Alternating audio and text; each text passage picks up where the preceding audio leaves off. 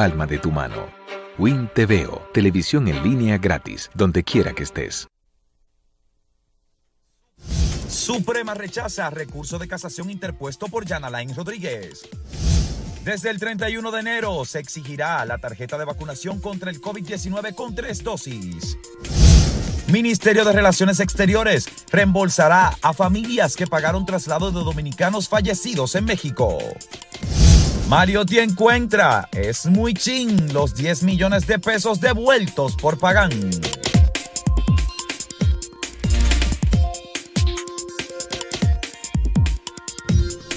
Bueno, no prosperó este nuevo intento del ex procurador Alain Rodríguez de salir de prisión. Eh, el ex funcionario del Partido de la Liberación Dominicana y del anterior gobierno del, del expresidente Danilo Medina intenta salir de prisión eh, preventiva, la cual guarda desde julio de este año, debido a una acusación en su contra y en su entorno eh, por un entramado de corrupción que, según señala el Ministerio Público, este encabezaba. Eh, hay diferentes acusaciones en su contra, entre ellas lavado de activos y también falsificación de identidad y de documentos. Eh, son acusaciones graves que pesan en contra del ex funcionario de la administración de Medina Sánchez, otro funcionario que se, que se mete en rojo con las autoridades y que el caso se está investigando. En este caso, lo que ha hecho el ex funcionario Alain Rodríguez es depositar un recurso ante la Suprema Corte de Justicia de Casación debido a que eh, se entienden eh, pues, por parte de los abogados, esto es, eh, que se han vulnerado los derechos fundamentales de su defendido, lo cual el tribunal encontró que no es cierto, que todo ha sido bajo las, los reglamentos y normas de República Dominicana y que por ende debe continuar guardando prisión por 18 meses, que fue lo que se le dispuso en julio pasado. Y eh, en este caso ya se agotan las opciones de Rodríguez, quien de nuevo busca su libertad o por lo menos una pena, una, una condena. Una medida de coerción. Una medida de coerción, exacto. Como la prisión domiciliaria. Prisión domiciliaria sería lo ideal que ha estado buscando. Y esto lo ha estado haciendo los últimos meses. De hecho, Recuerda que el mes pasado, cuando intentaba a través de la Corte de Apelación eh, una medida cautelar menos gravosa, eh, empezó a, decirse ciertos, a hacerse ciertos rumores y ciertas informaciones empezaron a circular de que su vida corría riesgo en Najayo, hombres, que es donde se encuentra, debido a que parte de eh, los acusados del caso Larva iban a ser trasladados a este penal. Sin embargo, lo que se trató fue de una, una llegada transitoria para luego despachar a estas personas que están involucradas en el caso Larva a sus respectivos lugares donde guardarán prisión preventiva. Pero fíjate que, que, me llama la atención. Él decía que temía por su seguridad en la cárcel que él mismo remodeló. Entonces, sí. Es que una cosa con guitarra y otra con violín. Jan Alain, cuando era eh, Procurador General de la República, tú recuerdas, en una entrevista eh, para un medio de comunicación muy importante que fue Nuria, eh, hablando con ella le dijo, no, es que esto no es un resort. Exacto. Las cárceles no son resort y todo el mundo lo sabe. Lo que pasa es que cuando se está afuera, que las comodidades tú las tienes todas aseguradas y ves la realidad que se vive ahí adentro, la cosa cambia una persona que está acostumbrada a vivir cómodamente, que su madre lo dijo cuando se hicieron los allanamientos, no son como, como dicen popularmente, no son unos rullíos, que siempre han tenido, que siempre han tenido dinero, siempre han sido eh, gente eh, pudiente, pues obviamente cuando se encuentran con un catrecito, y una habitación, por llamarlo de alguna forma. Se sienten incómodos y vulnerados. Claro, se sienten, se sienten inseguros. Pues mire, esa es la realidad. Esas son las cárceles de República la Dominicana. que usted preparó. Que él mismo preparó. Claro. Así que, eh, de nuevo, una es con guitarra, otra es con violín. Cuando la realidad golpea, golpea y fuerte. Ahora, yo lo que no entiendo, ¿cuáles son eh, esos derechos que él dice que se le están vulnerando? Porque, dime ellos, ellos no han dicho... Eh, por completo cuáles derechos fueron vulnerados. Lo que sí se, eh, se refiere es que hay derechos inalienables que fueron, según la defensa del ex procurador Rodríguez, eh, vulnerados. Eh, obviamente la Suprema ha encontrado que no, que no ha sido así y por ende el, el ex procurador continuará en prisión preventiva por los próximos meses. Ya sería hasta casi el final del próximo 2022, son 18 meses, Es lo que esta investigación eh, avanza. Bueno, vamos a ver qué trae el barco. No, eh, no, no le traerá, por lo menos no mucha diferencia, porque como te decía, las eh, opciones se le agotan. Ya no quedan muchos recursos que se puedan depositar de apelación para que eh, se le cambie la medida cautelar a Yanalay Rodríguez. Él no es el único que está guardando prisión por este caso, hay otras personas que también fueron enviadas a prisión preventiva debido a su eh, participación. A su participación en el, en el, supuesto entramado. Exacto, en el entramado llamado Medusa, que fue el nombre que se le dio a esta investigación. Y por otra parte, eh, siguiendo con lo que tiene que ver con actos de corrupción. Ayer el actual secretario general del Partido de la Liberación Dominicana, Charles Mariotti, en una entrevista en un medio matutino, eh, señaló que se encontraba muy poco. Esa es una de las cosas que se rescatan de esta entrevista porque fue muy curioso la forma en la que el, secretario general del PLD eh, se refirió a Francisco Pagán y el dinero que había devuelto eh, a raíz de la investigación que se está llevando del antipulpo, que ya se depositó la eh, solicitud formal de, y la investigación formal que está haciendo el Ministerio Público.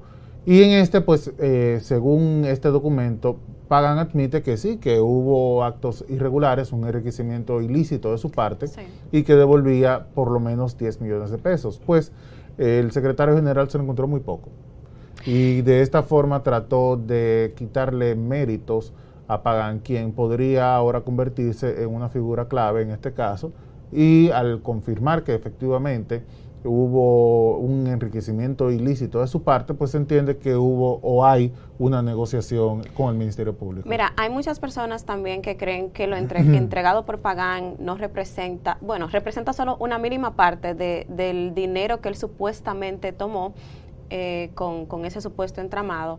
Pero yo creo que Mariotti debió quedarse callado y no, y no decir nada con respecto a, a Pagán, de verdad. No, sí, sí, debió quedarse callado porque él le está quitando mérito a las declaraciones de un imputado que ahora se está convirtiendo en un posible testigo. Claro, pero esa es parte de la estrategia, lo decíamos ayer, con lo que ha dado a conocer el Ministerio Público en esta investigación eh, respecto a Pagán pues medio tumba la estrategia que ha tenido el Partido de la Liberación Dominicana de decir que se trata de una persecución política. Claro, totalmente. Que lo que se busca es echarle lodo a la gestión del expresidente Medina a través de la persecución a sus familiares y también a los funcionarios de su, de su gobierno.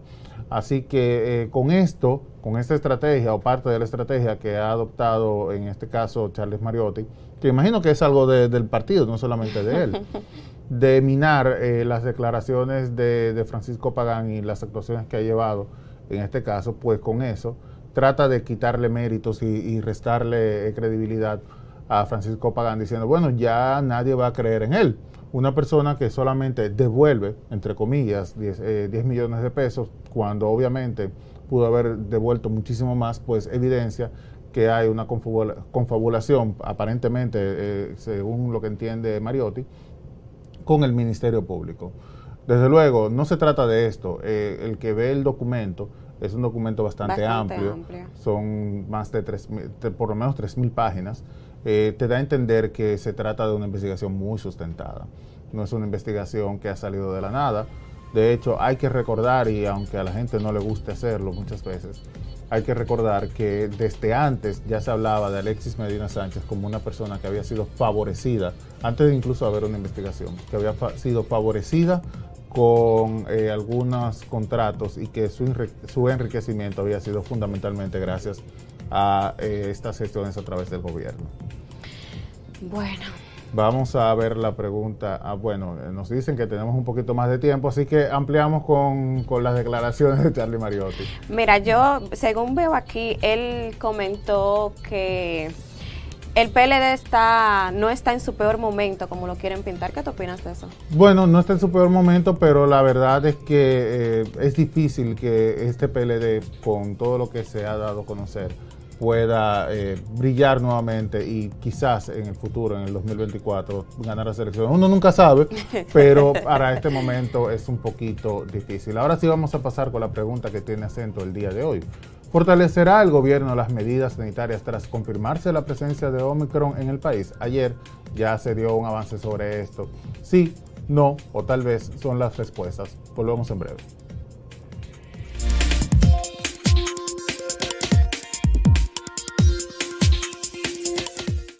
Libre para poder pagar la uni desde donde esté.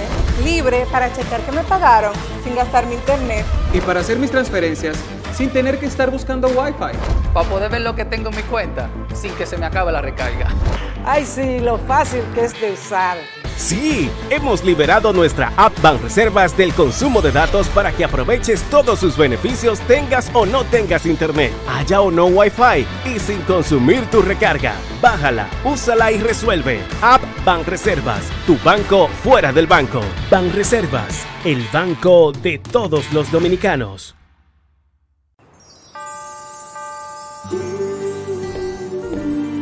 Somos la tierra que nace verde de esperanza, la semilla que en los campos fue sembrada con amor. Y que el sol la vio creciendo entre gente que la amaba. Hoy le suenan las campanas, ha llegado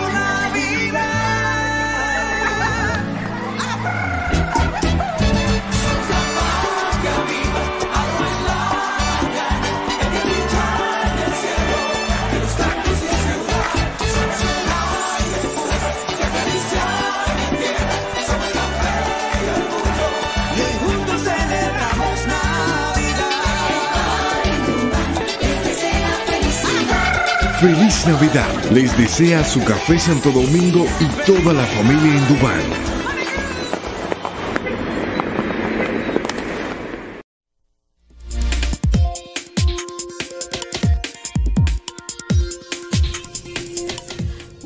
En esta ocasión eh, creo que es preciso que hablemos sobre la tragedia en Chiapas. Yo sé que hemos venido comentándolo en varios programas ya, pero la información más reciente que se tiene es que ah, por lo menos tres de los cadáveres de los 11 dominicanos que fallecieron ya, ya están, bueno, ya llegaron al país y ya sus familiares le dieron santa sepultura a, cada uno. Una situación muy dolorosa y dentro de, de ese dolor sale a flote la información de que las familias tuvieron que pagar por el traslado de sus familiares cuando el Mirex dijo que ambos gobiernos, el dominicano y el mexicano, se iban a encargar, o más bien se van a encargar de, de, los gastos de, de, traslado. Pero ¿qué pasa con esto? El Mirex no es que no va a cumplir, lo que pasa es que esos procesos suelen ser un poquito lentos, la familia desesperada por tener a su pariente ahí, imagínate, hacer un, un, velatorio de más de una semana sin cuerpo presente, yo me imagino que tiene que ser bastante duro y frustrante. Pero sí me alegra que el Mirex reconozca que estas familias hicieron el esfuerzo por, por pagar para traer a sus familiares y les va a pedir los recibos para eh, reembolsar ese dinero, como también se compromete a, cubrir los gastos de los cuerpos que aún no, ha llegado, que no han llegado, que de hecho hoy llegan, creo que son dos, dos más, para completar una lista de cinco eh, fallecidos que, que se repatrian. Sí.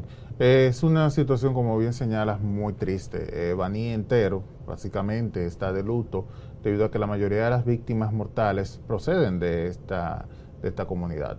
Y desde luego, eh, para todos nosotros los dominicanos, ver a, nuestros hijos, ¿verdad?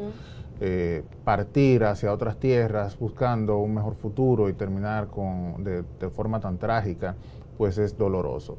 Para las familias que quedan atrás, que eh, están a la espera de, ya en este caso los cuerpos, pues también, como señalas, es desesperante tener que mantenerse a la espera durante semanas, quizás incluso, para poder eh, despedirse de, forma adecuada de sus seres queridos. Es una situación a la cual, en la cual nadie querría verse y que además eh, es demandante para las familias. ¿Por qué? Porque las personas que emigran de esta manera no son personas con, altos recursos económicos. Así que además del alto esfuerzo que tienen que hacer, el gran esfuerzo que tienen que hacer para conseguir el dinero, que no son dos pesos, es mucho el dinero que hay que buscar para migrar de esta manera, tienen que ahora buscar los recursos para traer el cadáver de sus seres Óyeme, 7.500 dólares solamente por un cadáver. Sí, es mucho. Que además hay que, hay que decirlo y, esto, es, esto es penoso, pero siempre ocurre. Hay gente que le encanta pescar en río revuelto. Intentaron inmediatamente a través de mecanismos poco transparentes, pues ayudar, entre comillas, a las familias ofreciéndoles traer el cuerpo antes del tiempo que habían solicitado las autoridades mexicanas y dominicanas, porque hay que hacer un proceso que es muy burocrático, eh, pagando adicionalmente para evitar que se tarde tanto tiempo o en su defecto eh, acelerar el proceso a través de la cremación, lo cual no es eh, no es costumbre del dominicano hacer este este tipo de despedida y la incineración del cuerpo porque eh, nuestra, nuestra cultura lo que habla es de la despedida física. Así que esto obviamente creó un nivel altísimo de incertidumbre entre los dolientes que rechazaron esto por suerte. Sin embargo, hay quien por la misma desesperación eh, quizás accedió a hacerlo de esta forma. Es bueno que el gobierno dominicano reconozca que esto ha ocurrido y que las familias han tenido que para acelerar el proceso, sacar, sacar de sus bolsillos y poder eh, traer a sus seres queridos y despedirse como, como se pueda, ¿verdad? En medio de tanto dolor. Eh, hay que ver, hay que esperar. Dos personas más llegan hoy. Hay dos desaparecidos que todavía no se sabe qué ha ocurrido con ellos. Así que eh, hay que mantenerse pendiente a todo lo que está ocurriendo y ver, esperar que estos desaparecidos aparezcan con, con salud es lo único que uno puede desear. Ojalá que así sea. Y también permanecen varios heridos tres, en México. Tres heridos. Y yo me hago la pregunta de qué va a pasar con ellos. ¿Será que México les va a otorgar una visa humanitaria, como he escuchado que, ha estado haciendo con algunos de esos migrantes? ¿O será que también van a ser repatriados? No, es, son, habría, que ver. Hay que ver. Eh, no sé si reúne las condiciones para una eh, visa humanitaria habría que ver qué decide el gobierno mexicano en este caso, ya que no son solamente los dominicanos, son eh, migrantes de diferentes partes de América Latina. Según estuve leyendo, eh, hay un dominicano que sí aceptó una visa humanitaria, lo que no se, se dice es quién, no se identifica a la persona, quizás por, quizás por la misma protección de identidad. Bueno, y pasando a otro tema y que tiene que ver directamente con la pregunta que hacemos el día de hoy sobre las medidas sanitarias a, la raíz de que se confirma que en el país ya está la variante Omicron, que es una variante de interés, pues ayer el ministro de Salud Pública, Daniel Rivera, anunció que se iba a, abrir la posibilidad para que las personas pudieran acudir a los centros de vacunación y eh, inocularse con una cuarta dosis de la vacuna anti-COVID. Esto ha generado, al igual que en todos los casos de las vacunas, eh, opiniones diversas, unos a favor, otros en contra.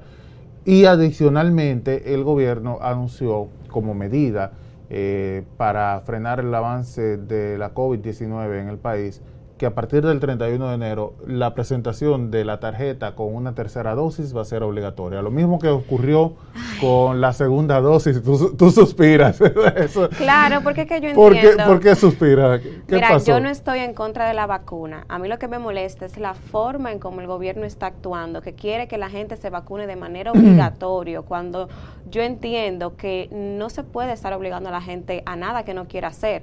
Hay que crear conciencia. Sí, mira, las vacunas salvan vidas te protegen, pero tampoco me obligues. Entonces yo siento que poner una cuarta dosis son, simplemente porque llegó Omicron deja mucho que decir. Entonces hay preguntas que surgen. ¿Será que me van a querer poner una dosis cada vez que aparezca una, una variante? No. O, qué es lo que está pasando? Porque ni siquiera hay tantos eh, eh, datos científicos que te digan cómo se comporta Omicron con, con, la vacuna. De hecho, las farmacéuticas están estudiando todavía si se va a modificar la fórmula de la vacuna o si, se van a tener que hacer otra. Entonces, de verdad que, mira, me, me recuerda mucho la situación que se vivió con, con, la tercera dosis, cuando el gobierno dijo que, que, que, iban a poner la tercera dosis. Y fíjate que vinieron en diciembre a presentar el estudio que confirma la efectividad de la tercera dosis cuando se combina con dos de Sinovac y una de Pfizer. Claro. Casi seis meses después. Claro, mira qué ocurre. Eh, lo, que lo que dices es cierto. Eh, el gobierno nos está diciendo, es obligatorio vacunarse. No, no te lo está diciendo. Ahora. Tú sabes. Ahora, todo el que quiera hacer, todo el que quiera hacer su vida en República Dominicana para acceder a, a entidades bancarias, por ejemplo, a supermercados, obligatoriamente necesita presentar, en este caso, que es eh, lo actual, la tercera dosis, la tarjeta de vacunación sí. que indica que ha sido eh, que has recibido dos dosis por lo menos. Esto obviamente pone una situación a las personas en la que, aunque no quieran vacunarse, tienen que hacerlo, porque de lo contrario quedarían eh, aislados de la vida social. Ahora, es una tendencia en todo el mundo. Eh, actualmente, no solamente República Dominicana, sino también otros países están tomando la iniciativa de que para poder movilizarse la población necesita presentar una tarjeta de vacunación. Sí, pero porque sea tendencia no significa que eso no, correcto. pero de esta manera eh, se asegura, porque esa es un tema de salud pública, es, un, es muy complejo.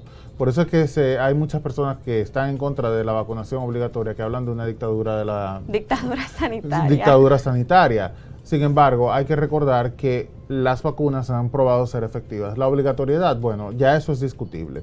Eh, y esto, eh, que es lo que piensan los expertos, será como es, por ejemplo, la influenza, que hay vacunas contra la influenza que no son, eh, que, que no perdura gente, en el tiempo, sino claro. que tienes que eh, ponerte un refuerzo Anual. cada X tiempo. Así que hay que ya irlo viendo de esta manera. La obligatoriedad, bueno, eso sí es debatible. Bueno, presenten estudios para que la gente le crea. Yo creo que presentando, claro, porque es que esa es la mejor forma de convencer a la gente. No. Tú me dices que esto funciona, pero muéstrame cómo tú, cómo tú eh, encontraste que eso funciona. No, mira, Hay gente el, que te compra hecho, mucho el por qué y no el qué. El hecho de que haya tantas variantes me da a entender que efectivamente será el COVID parecido a la influenza en el bueno. tiempo.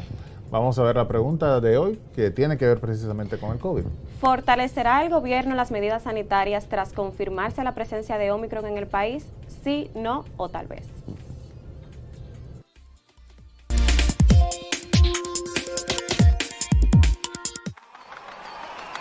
Ahora sí. Vamos a hacerle. Llegan los dueños del tarolío. Porque aquí se ruge. Y vamos trotando hacia la cima. Pero en un elefante, el país se convierte en un play. Barra el la pelota. Y vuelve más fuerte que ayer. Por los 411 que la bota. Por los 411 que la bota. Barra el la pelota. Ban Reservas, patrocinador oficial de la temporada invernal de béisbol 2021-2022. Ban Reservas, el banco de todos los dominicanos.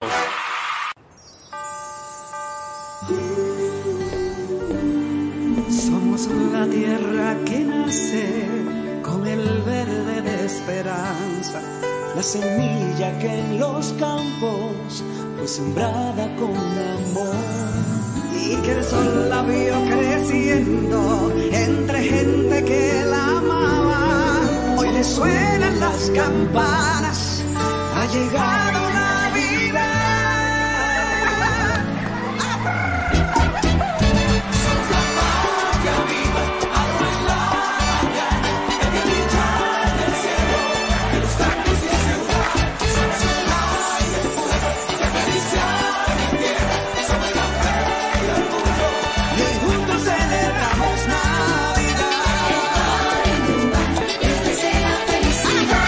Feliz Navidad. Les desea su café Santo Domingo y toda la familia en Dubái.